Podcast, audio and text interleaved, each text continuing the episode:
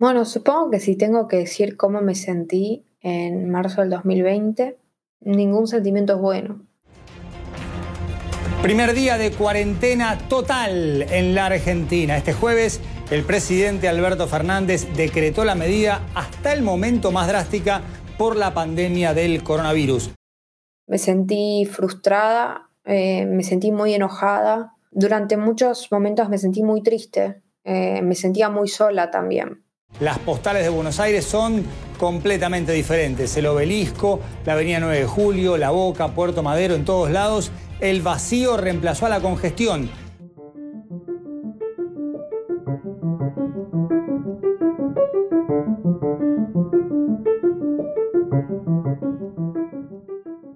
Honorable Cámara de Senadores, muchas gracias por esta oportunidad. Cuando me invitaron a exponer ante ustedes, la primera pregunta que me surgió fue, ¿qué tengo yo para decirles que no hayan dicho expertos y personalidades ilustres? ¿Qué puedo ofrecer? Escritora, investigadora, activista y apasionada por la vida. Ella es Lupe Batallán, una chica de Buenos Aires, Argentina, de 23 años, a la que puedes encontrarte fácilmente por Twitter o Instagram hablando de las ideas y valores que defiende con el corazón. O sea, nos van a encerrar y hay gente que va a dejar de comer. A inicios de este año, yo venía con un proyecto que me, digamos, que me emocionaba eh, como militante, pero también tenía que ver con un crecimiento personal muy importante. Ese proyecto era la publicación de su primer libro. Se trataba de una gran investigación sobre el tema del aborto, ya que para esas fechas era un tema de gran relevancia en el contexto político. Sus días se iban en conseguir plata para fondear su labor, hablar con legisladores, reunión tras reunión. Cada segundo lo exprimíamos hasta que no diera más, todo en pos de concientizar y de tener un alcance más grande. A Lupe, las vacaciones se le habían ido escribiendo y preparando todo lo necesario para realizar una gira de promoción al interior de Argentina. Ella y su equipo de trabajo incluso consideraron atender algunos eventos en el extranjero, pero las cosas iban a tomar un rumbo distinto. El 9 de marzo, Dos días antes de que se declarara oficialmente la pandemia, se realizó la presentación del libro y las secuelas de la situación mundial se dejaron ver también ahí. Ya me acuerdo que para la primera charla de presentación hubo menos gente de la que iba a haber, porque empezaban a sonar las alertas por el coronavirus. Y ese mismo efecto pronto se notó en el resto de los eventos programados. Nosotros habíamos tenido un viaje a Mar del Plata que al final, digamos, fuimos a Mar del Plata, pero la conferencia se cayó porque la gente ya estaba, digamos, ya estaba con, con miedo por el coronavirus. La gira implicaba viajar y conocer nuevos lugares. Como a cualquiera de nosotros, a Lupe eso le emocionaba mucho. Sin embargo, su objetivo iba más allá y esta situación la frustró. Muchísimo, porque eh, yo no solamente quería ir a, dar información, sino que en el fondo también cuando es algo así tan importante como publicar un libro, uno quiere que todo ese esfuerzo que estuvo haciendo se, se refleje en los otros, ese encuentro de ver que lo que escribiste sirve. Sumado a los eventos caídos, se vino el tema de la entrega de los libros. La preventa rondaba los 500 libros ya comprometidos. Lamentablemente, el sistema de envíos también se vio afectado por la cuarentena. No los podíamos hacer y se iban atrasando y la gente que preguntaba y nosotros ya lo sabíamos un nivel de desesperación muy grande sobre algo que era nuevo, que teníamos muy controlado, pero que de pronto no, no, podíamos manejar por una situación completamente externa a nosotros, que la gente obviamente lo entendió, pero, pero aún así también como que la gente venía con su mochila de, de, sus miedos, de sus inseguridades, lo que fuera, y a veces pasaba que te mandaban un mail que dices, ay, me va a matar.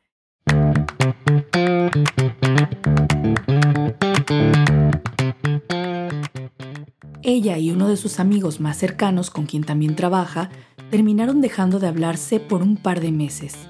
No porque estuviéramos enojados con, digamos, yo con él o él conmigo, eh, sino porque nos angustiaba no poder resolver todos los problemas que sabíamos que teníamos que resolver. Em, entonces era como que hablar, por más que somos amigos, era decir, te tengo que hablar y no te puedo dar una respuesta para el problema que sé que estás teniendo. Y a él le pasaba exactamente lo mismo. De hecho, esto lo hablamos un tiempo después. dije, che, disculpame, yo que no te hablé en todo esto de la cuarentena, pero me pasaba tal cosa. Y él me dijo exactamente lo mismo. Pronto comenzó a tener presente que las dificultades de la cuarentena iban a trascender a la cancelación de algunos eventos o el envío de libros. En Argentina, eh, la mitad de la gente que, trabaja lo hace eh, de manera ilegal. O sea, en negro no tiene un sueldo en blanco, no le iban a seguir pagando y mucha gente vive al día. Esa realidad también era parte de su familia. A mi mamá le va a costar, porque tiene un sueldo en blanco, pero, pero va a poder. A mi papá lo fulminó. Inmersa en esta situación, Lupe reflexionaba sobre una preocupación que se apoderó de su corazón. Y la gente que no tiene el privilegio de tener, aunque sea un sueldo en blanco. Lupe tiene una sensibilidad que no le permite quedarse indiferente ante la necesidad de los demás.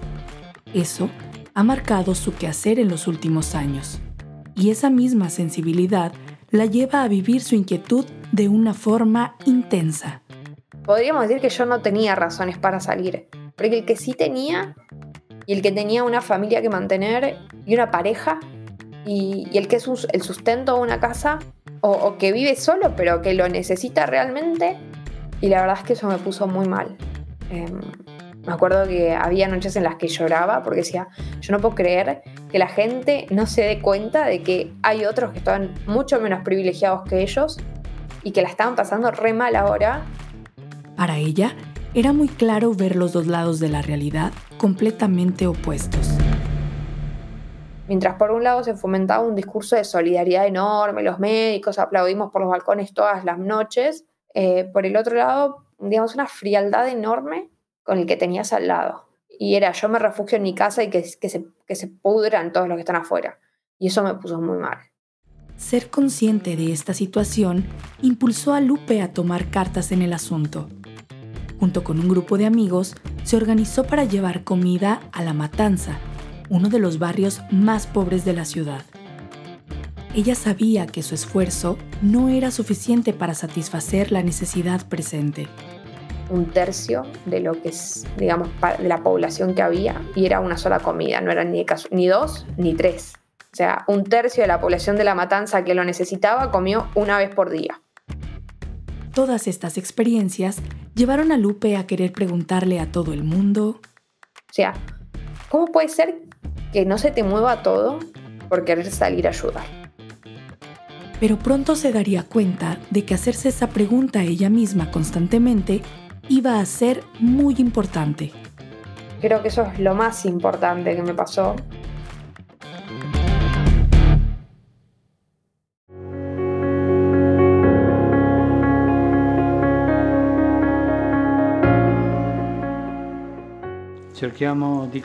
Tratemos de entenderlo. ¿En qué, cosa consiste, ¿En qué consiste la falta de fe de los discípulos que se contrapone a, la confianza de Jesús? Ellos no habían dejado de creer en Él. De hecho, lo invocaron. Pero veamos cómo lo invocan. Maestro, ¿no te importa que perezcamos? No te importa. ¿No te importa Pensaron que Jesús se desinteresaba de ellos, que no les prestaba atención. Lupe era atea cuando el Papa dirigió al mundo ese discurso. Lo sucedido en la Plaza de San Pedro el 27 de marzo del 2020 fue algo de lo que apenas se enteró gracias a las redes sociales. Bueno, acá toca ser honesta y yo en realidad cuando pasó eh, no le presté mucha atención. Eh, por los grupos de WhatsApp eh, estaba por dos partes y recuerdo haber incluso leído algunas cosas en los diarios, ¿no? De, esto de, la barca y de que no nos salvamos solos. recuerdo haber visto fragmentitos del video, ¿no? Esa imagen de el Papa solo en un lugar muy oscuro, todo oscuro alrededor. Ella está segura de que si hubiera prestado atención a lo que decía el Papa siendo atea, estoy segura de que no me hubiera significado nada. Más adelante, Lupe vivió un proceso de conversión. Y aunque ella es consciente de que su conversión no tuvo que ver puntualmente con el discurso del Papa, nos comenta que esas palabras tuvieron repercusión en su vida al interiorizarlas tiempo después. Y mirando para atrás, también reconoce que... Me hubiera gustado mucho en ese momento em, tener la humildad para haber aceptado a Cristo en mi corazón antes. Y me hubiera gustado mucho también haberle prestado atención a eso.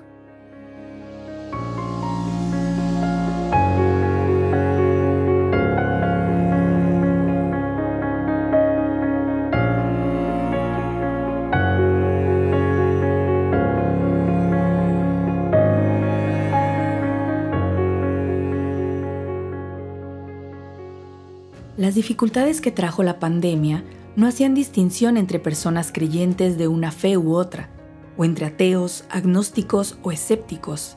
Todos se enfrentaban a complicaciones externas como enfermedades, pérdidas de seres queridos, la falta de trabajo, el encierro y la distancia entre familiares, y otros conflictos internos como la desesperación, la incertidumbre o la frustración. Estaba necesitando sentir que no todo dependía de mí. Eh, estaba necesitando sentir que había seguridad, por más que yo estuviera viendo que en mi vida personal se estaba cayendo todo.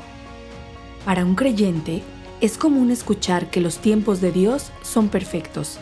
Lupe apenas se había sumado a este grupo de personas y no tardó en verse beneficiada de ello. Las palabras del Papa trascendieron en la vida de Lupe y llegaron cuando tenían que llegar. Sí, porque justamente su mensaje fue respuestas, un montón de respuestas que yo en ese momento estaba necesitando un montón.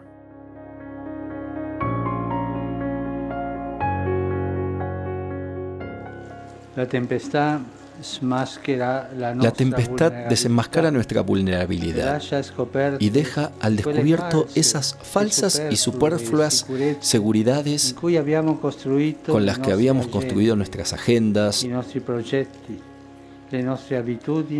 proyectos, rutinas y prioridades. Nos muestra cómo habíamos dejado dormido y abandonado lo que alimenta,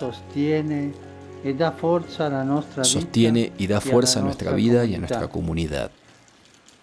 Necesitaba también eh, de Cristo, que, me lo dio después, alguien que, me dijera, che, escuchame, no depende todo de vos, sé humilde, confía en Dios, eh, deja lo que Él sabe.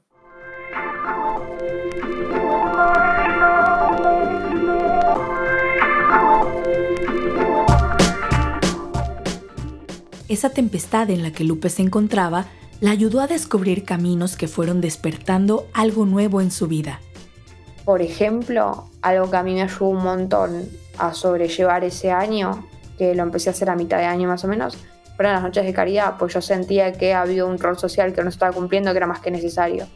Su interminable sed de ayudar a los más necesitados la llevó a unirse a esta iniciativa junto con Cáritas y la comunidad de un colegio católico y aunque para esas fechas todavía no se convertía, con el tiempo pudo darle vueltas en su cabeza al mensaje del Papa y se llevó una grata sorpresa. Pero fíjate qué loco porque incluso eso que me hizo bien era un poco lo que eh, el Papa decía en su mensaje. Bueno, por suerte, qué sé yo, nunca es tarde y se me dio la posibilidad de remediar el error. Pero en ese momento creo que me hubiera hecho muy bien, porque lo necesitaba muchísimo.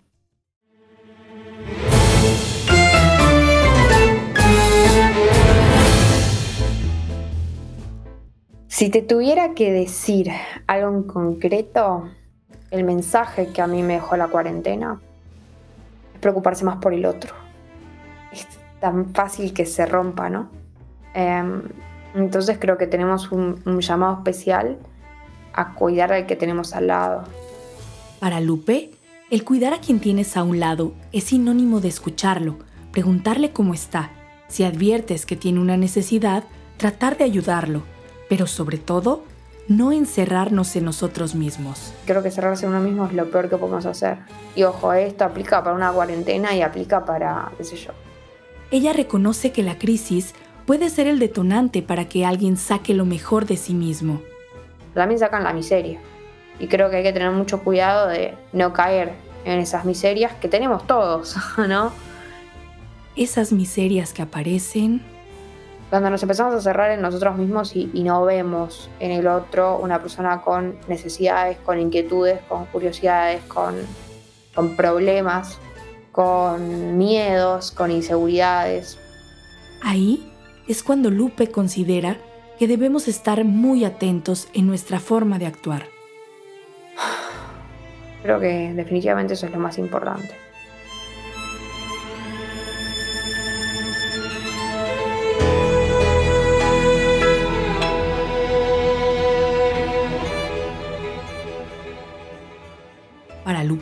Es muy importante no quedarse con las ideas en la cabeza. Es una mujer a la que le gusta pasar a la acción, poner en práctica lo aprendido y volver realidad los principios y valores que guían su caminar. En este podcast, aprovecha para invitarnos a hacer lo mismo. Este no cerrarse puede ser hacer un voluntariado, este no cerrarse puede ser involucrarse con una causa, eh, como puede ser, no sé, luchar contra el aborto, contra la eutanasia, tratar de combatir la pobreza, digamos, tienes un, montón de salidas. Y aunque es una mujer de acciones, sabe que la clave no está en lo que se hace. Más que hacer algo, es cambiar el foco con lo que uno hace las cosas, ¿no? O sea, en vez de hacer las cosas pensando solamente en mí, hacer las cosas teniendo una cabeza de servicio, ¿no? Una mirada de servicio. Y de qué manera, con esto que hago, te puedo ayudar a vos sabiendo que para lograr hacer una verdadera diferencia debemos hacerle esta pregunta a todos los que lo necesiten. Y no solamente a los que tengo ganas, a los que me caen bien, sino al que no me cae bien, al, con el que no concuerdo políticamente, con el que no tengo nada que ver, porque a veces, digamos, nuestras vidas son tan distintas, nuestros estilos de vida, que, que me olvido. Para Lupe, es muy importante que aprendamos a reconocer que las diferencias que surgen por nuestra fe y nuestras ideas políticas no deben ser causa de señalamientos negativos. El que pensemos diferente en estos temas no hace que unos u otros sean menos merecedores de la empatía y la caridad que podamos ofrecer. Sí, dejemos de señalarnos y empecemos a, actuar de, la misma manera de foto que nos gustaría también que, nos trataran a nosotros, ¿no? a nadie le va a gustar sentirse señalado. Eh, a nadie le va a gustar sentirse solo incomprendido. Em, entonces no pongamos al otro en esa posición que sabemos que a nosotros nos destruiría.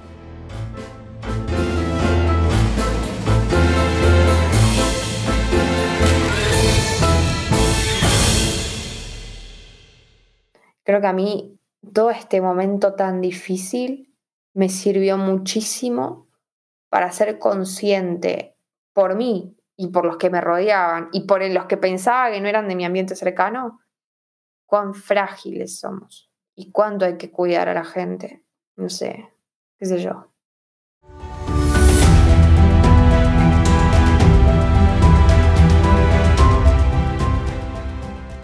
En el próximo episodio escucharemos a Fray Luis, un sacerdote venezolano que además es fraile capuchino. Él nos contará sobre las aventuras que vivió intentando realizar su labor pastoral en modo digital. Además, nos platicará de lo difícil que fue para él tener que poner distancia con su familia, su mudanza a Roma en medio de la pandemia y la pérdida de uno de sus amigos más cercanos.